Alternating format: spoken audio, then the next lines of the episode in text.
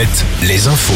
Avec Nicolas Mézil, bonjour. Bonjour Arnaud, bonjour à tous. Il reconnaît un échec collectif. Le préfet de Loire-Atlantique a assuré hier devant les sénateurs que l'État et lui-même avaient bien soutenu le maire de Saint-Brévin face aux menaces dont il était la cible et après l'incendie de son domicile en mars.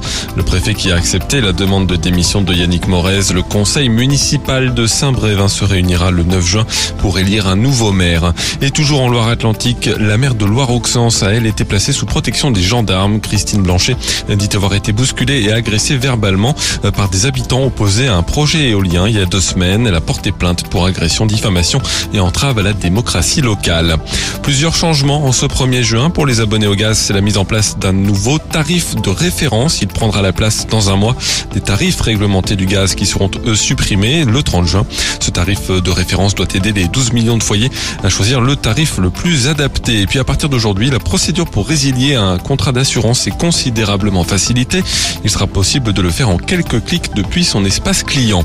Les premières réponses tombent dès ce soir sur Parcoursup. Les candidats sauront dans quelle formation ils sont acceptés ou non. Ils auront quelques jours pour répondre à chacune des propositions. Cette phase dure jusqu'au 13 juillet.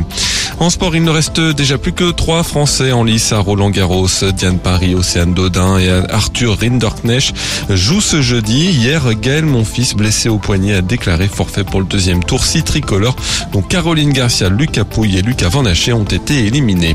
En handball, début de la 29e et avant-dernière journée de Star League. Limoges joue à Chambéry, c'est son Rennes reçoit Ivry. Le HBC Nantes, deuxième, affronte le leader, le PSG, demain pour ce qui sera une finale avant l'heure de ce championnat. Encore du soleil et de la chaleur, un peu de grisaille matinale sur le nord de la Bretagne, les départements bretons où le vent soufflera encore. Un risque d'averse, voire d'orage est à prévoir sur la Gironde, le Poitou-Charentes et le Limousin en fin de journée.